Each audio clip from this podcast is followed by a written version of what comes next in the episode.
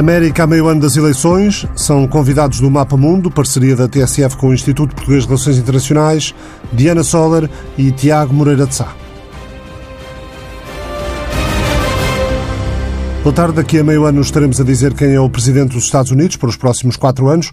As eleições nos 50 estados norte-americanos para o Congresso, para um terço do Senado, para eleger os grandes eleitores que depois acabam por decidir quem vai ser o presidente da União. Antes disso, ainda há convenções do Partido Republicano e do Partido Democrata, lá para o verão, para decidir quem fazem avançar na corrida para a Casa Branca. Mas não há história nisto. Donald Trump, do lado republicano, Joe Biden, do lado democrata. As sondagens presidenciais têm colocado Joe Biden, pré-candidato democrata, claramente à frente, em algumas sondagens com 8 pontos percentuais de diferença, eh, quando antes da pandemia e com os índices económicos do país em alta, o cenário parecia ainda assim bastante mais simpático para Donald Trump. Escrevia Julie Pace na Associated Press que a posição de Trump caiu à medida que o foco da nação nele se intensificou durante o surto do coronavírus, revelando o presidente uma abordagem errática, muitas vezes autocentrada em relação à crise. Resultado, perde terreno em alguns estados do campo de batalha, com grupos eleitorais importantes, incluindo idosos e homens com formação superior, tudo sem que o opositor democrata Joe Biden tenha dedicado muita energia ou dinheiro a tentar prejudicar o presidente. Quando eh, na Associated Press se referem eh, campo de batalha, quer dizer os chamados eh, swing states, os estados que podem decidir a eleição presidencial. Boa tarde, Ana Soller, investigador do IPRI, professora na Universidade Nova de Lisboa.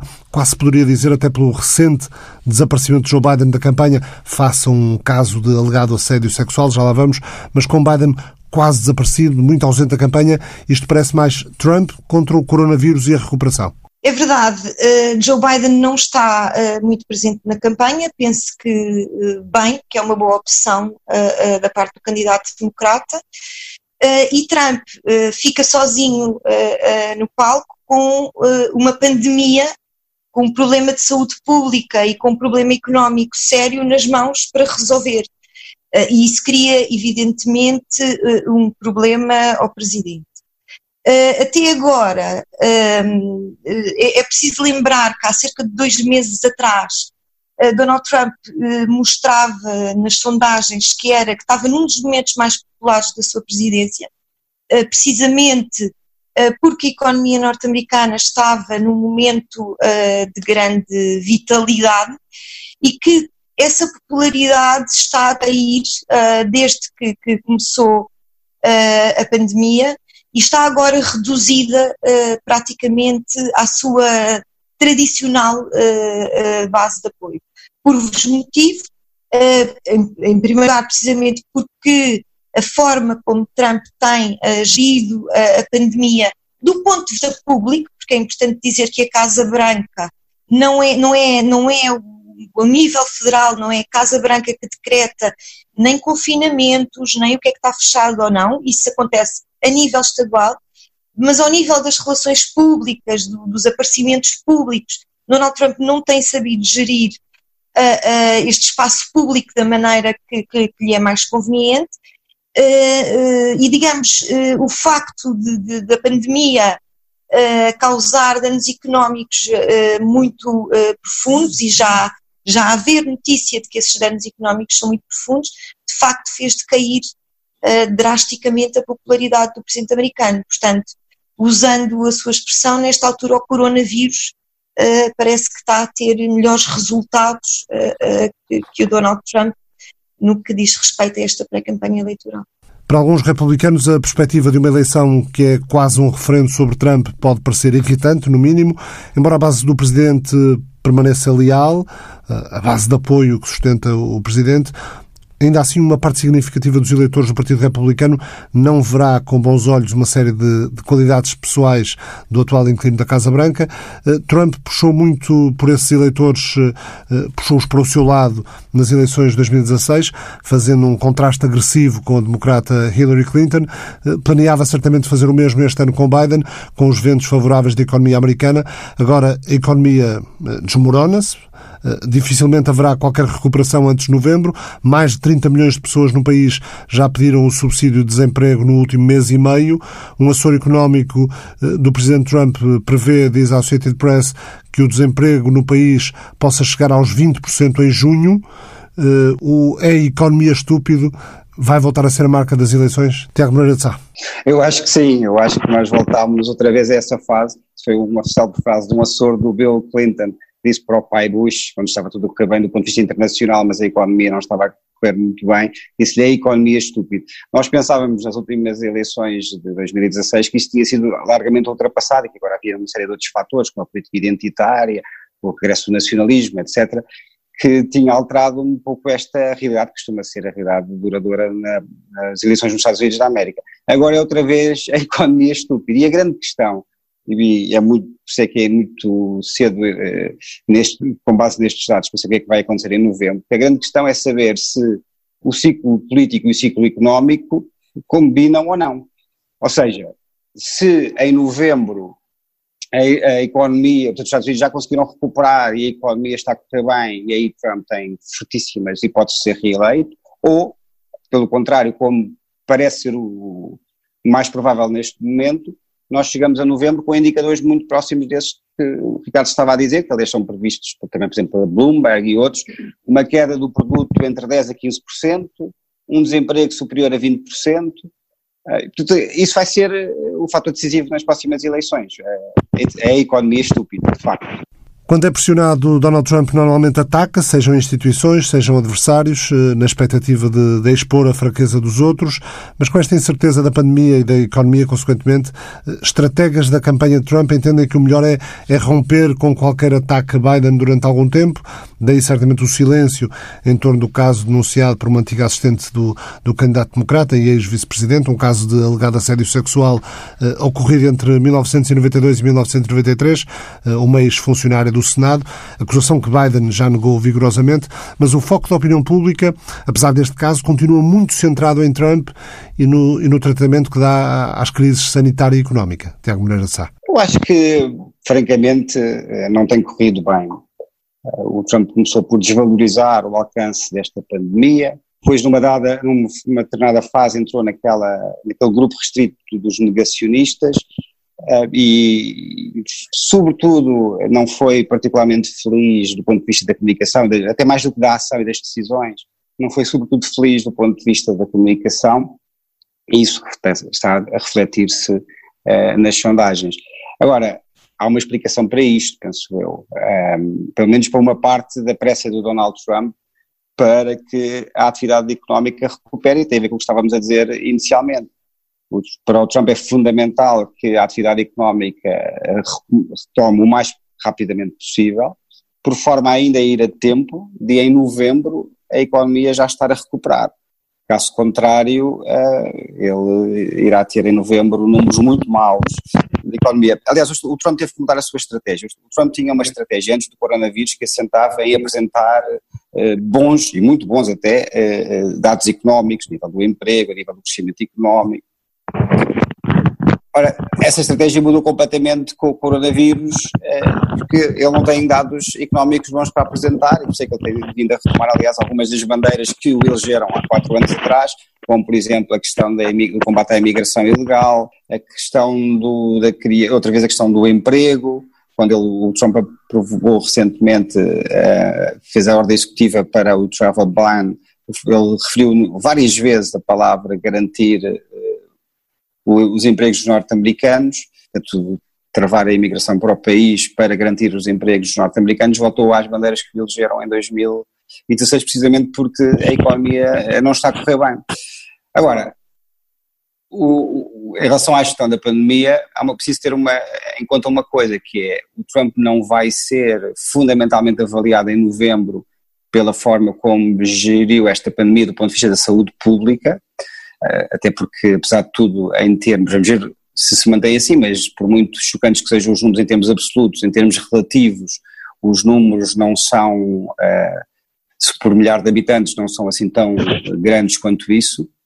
O Trump vai ser avaliado, mais uma vez tem que se insistir, mesmo correndo o risco de ser repetitivo, mas esta é a questão decisiva, o Trump vai ser avaliado pela forma como agir a próxima crise. E a próxima crise é aquela que já, aliás, já começou, que é a, a económica e por isso em novembro que os, que os eleitores vão avaliar é se o Trump foi ou não foi capaz de uh, gerir economicamente uh, o coronavírus de maneira, a crise do coronavírus de maneira em em novembro a economia norte-americana estar a crescer e de preferência estar a crescer consideravelmente. Embora, segundo as previsões, que nestas alturas são sempre falíveis, tudo indica que a economia norte-americana não vai crescer em V, vai crescer em U. E por isso é difícil, mas enfim, é, vamos ver, mas é difícil que em novembro já haja números económicos espetaculares para apresentar. Ou seja, Diana, o facto de Trump dominar o espaço público desta vez não, não ajuda propriamente? Não, não está a beneficiar de tudo. Uh, pelo menos pelo aquilo que dizem, que dizem as sondagens. O, uh, penso que a gestão do espaço público não tem corrido bem uh, e, e Donald Trump e a sua popularidade estão a ressentir-se disso. De acordo com uma sondagem em finais de abril da Associated Press e do North Center for Public Affairs Research, 42% dos americanos aprovam a performance de Trump, o que significa eh, alguma estabilidade em relação a anteriores estudos de opinião nos últimos meses. Mas de acordo com a, com a Associated Press, quando foi informado sobre as sondagens eh, mais recentes que permanecem, eh, que permanecem no segredo dos deuses, mas quando foi informado pelos dados de estudos de opinião mais recentes e a queda em, em estados críticos, chamados swing states como Michigan, Wisconsin e Flórida, bem como em determinados segmentos demográficos cruciais, como mulheres e classes menos educadas, Donald Trump terá ficado muito irritado, segundo várias pessoas que assistiram à conversa, ou seja, Tiago, está, está tudo em aberto muito mais do que se poderia imaginar há, há mês e meio. A que se deve isto? Eh, ou seja, o que é que tem falhado eh, na atuação do Presidente Trump? Sim, eu acho que se deve à pandemia. Até há, antes do coronavírus, praticamente todos os analistas, ou a esmagadora maioria dos analistas, achava que o Trump ia ser eh, reeleito. Aliás, isso também é o que é normal. Os presidentes quando se recandidatam, são quase sempre reeleitos. Desde a Segunda Guerra Mundial, só houve três que não foram, o Carter, o Gerald Ford e o Bush pai, e em contextos cada um de crise, cada um com a sua crise específica, o Ford no contexto das ondas de choque do pós-Watergate, do, do perdão ao Nixon eh, no Watergate, do pós-Vietnã, o Carter na sequência da crise dos reféns norte-americanos no Irão e também da invasão soviética do Afeganistão, o George Bush pai mais por razões de economia, que não estava a correr bem, tão bem quanto desejável, embora nada comparado com hoje. É verdade, depois há um outro caso, mas estes foram os únicos presidentes que de facto foram às eleições em novembro, e não foram reeleitos. Depois houve um outro caso, como o Lyndon Johnson, que teve que desistir nas primárias democratas de 68. Há um caso mais complicado do Truman, que queria ser candidato, mas não, não foi, não, não deixaram, porque na altura não tinha havido a emenda constitucional que impedia os presidentes de se candidatarem mais do que a dois mandatos. Portanto, ele poderia ter sido candidato, foi antes da emenda constitucional dos anos 50, e não foi porque uh, não, pôde, não pôde ser, mas ele queria ser, enfim. Mas em rigor, em rigor, só três presidentes que foram às eleições em novembro não conseguiram ser reeleitos. E, portanto, eh, a regra era que apontava para que o Trump tinha a seu favor tudo a seu favor. A partir do coronavírus tudo se alterou e hoje, como disse bem, está tudo em aberto. E, e na verdade as, as, sondagens revelam isso, embora aqui é preciso ter alguma, algum cuidado. Em primeiro lugar, estamos a seis meses e sabemos que as sondagens com tanta distância geralmente eh, não nos dizem eh, com grande segurança o que é que vai acontecer depois em novembro. Geralmente as sondagens, verdadeiramente, quando se começa a dar verdadeiramente atenção às sondagens, é três semanas, duas semanas uh, antes das eleições. Duas semanas antes das eleições já dão um retrato bastante, regra geral, bastante rigoroso do que pode vir a acontecer. Depois, segunda cautela, há dois tipos de sondagens, há as sondagens nacionais e há as sondagens Estado a Estado. As sondagens nacionais não contam para nada, porque, como sabemos, não é? Porque na prática são 50 eleições, uma por cada Estado. Portanto, temos que ver Estado a Estado. E dentro do Estado a Estado, os Estados que, os chamados Estados voláteis, ou swing states, que estão em disputa e, e são fundamentalmente alguns do, dos que referiste, os, da, os chamados Estados da Cintura da Ferrugem, onde o Trump ganhou a eleição há quatro anos, como o Ohio, o Michigan, Pensilvânia e o Wisconsin, e aí o Biden, alguns, já vai à frente com uma diferença considerável, porque depois também uma diferença que seja inferior a 5%, 4, 5% não é muito relevante, porque se for superior a 5%, 6, 7%, de acordo com a história que nós temos das várias eleições, já é relevante, sobretudo quanto mais se aproxima a eleição. Em alguns casos ele vai à frente com 7, 8%, o que é relevante. Depois há também, claro, a Flórida, o outro estado, o outro estado uh, fundamental. geralmente nos Estados Unidos da América quem ganha o Ohio e a Flórida é eleito presidente dos Estados Unidos da América. Portanto, são dois, dois estados que temos que ir, tá, como os outros que eu referi, temos que ir acompanhando, sendo certo que há duas grandes conclusões a tirar, que eu já disse, mas acho que vale a pena sintetizar. A primeira é que ainda estamos muito longe do, do, do, do dia das eleições e, portanto, as sondagens têm que ser vistas com grande cautela, porque tudo pode mudar. A segunda é que há uma tendência neste momento, mesmo nestes estados decisivos, os estados voláteis decisivos, em particular os da cintura da ferrugem, que eu acho que vão voltar a, a decidir a eleição agora, como decidiram em 2016, há uma tendência favorável neste momento ao Joe Biden e se os dados, se o comportamento da economia for o que se prevê neste momento, provavelmente a dinâmica eh, que aí vem será ainda mais favorável ao Joe Biden. Portanto, eu diria, sendo cauteloso, que está tudo em aberto neste momento. A equipa Trump vê vulnerabilidades nos acordos que Joe Biden fez com a China e no apoio do antigo número 2 de Obama ao livre comércio. Temos que o definir e temos seis meses para o fazer, disse Tim Mortov, eh, porta-voz da campanha de Trump, já são menos que seis meses. Do lado democrata, também se refere que manter este perfil discreto de Joe Biden não será possível por muito tempo, à medida que os meses decisivos se aproximam, embora os principais conselheiros do candidato admitam que a estratégia lenta, mas consistente, está a funcionar. Apontam para um grande aumento dos fundos de campanha arrecadados, na visibilidade crescente nas plataformas digitais, estão especialmente focados em vencer estados onde Trump ganhou em 2016, incluindo Flórida e Arizona, e afirmam que as atuais condições do país colocam mais Estados em jogo, ou seja, mais Estados a entrar para a categoria de swing states.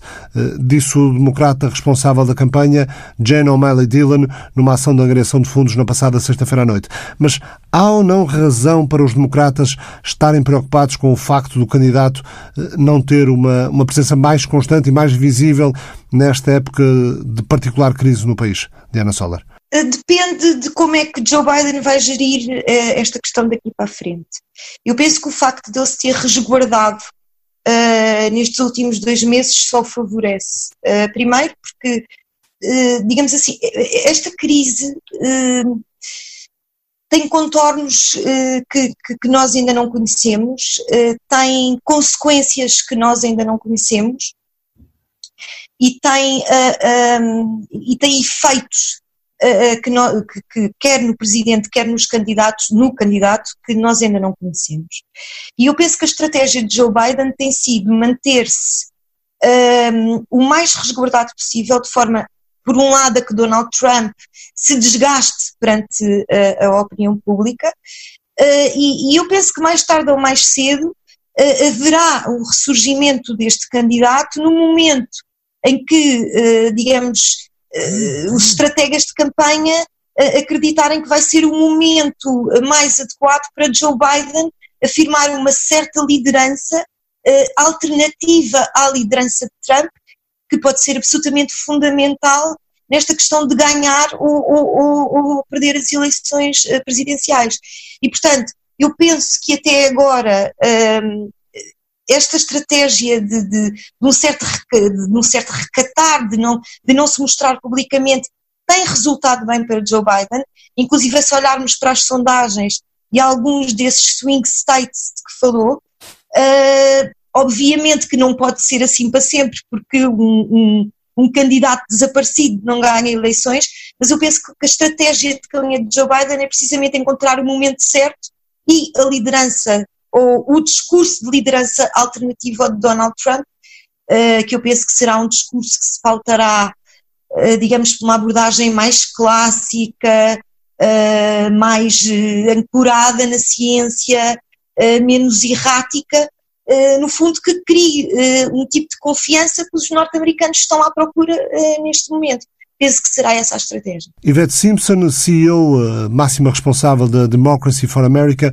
um think tank progressista de ação política, disse que se perguntava porque Biden não estava mais envolvido em liderar discussões sobre quais deveriam ser as prioridades dos democratas nos projetos de resgate no Congresso ou qual deveria ser a política americana de assistência médica, num momento em que muitos, muitos cidadãos estão a perder seguros de saúde feitos pelo empregador, pelas empresas. Há uma grande oportunidade para o nosso presumível candidato e a sua equipa avançarem e assumirem as rédeas, disse Yvette Simpson. Ele deveria liderar desde o primeiro dia e o primeiro dia é hoje.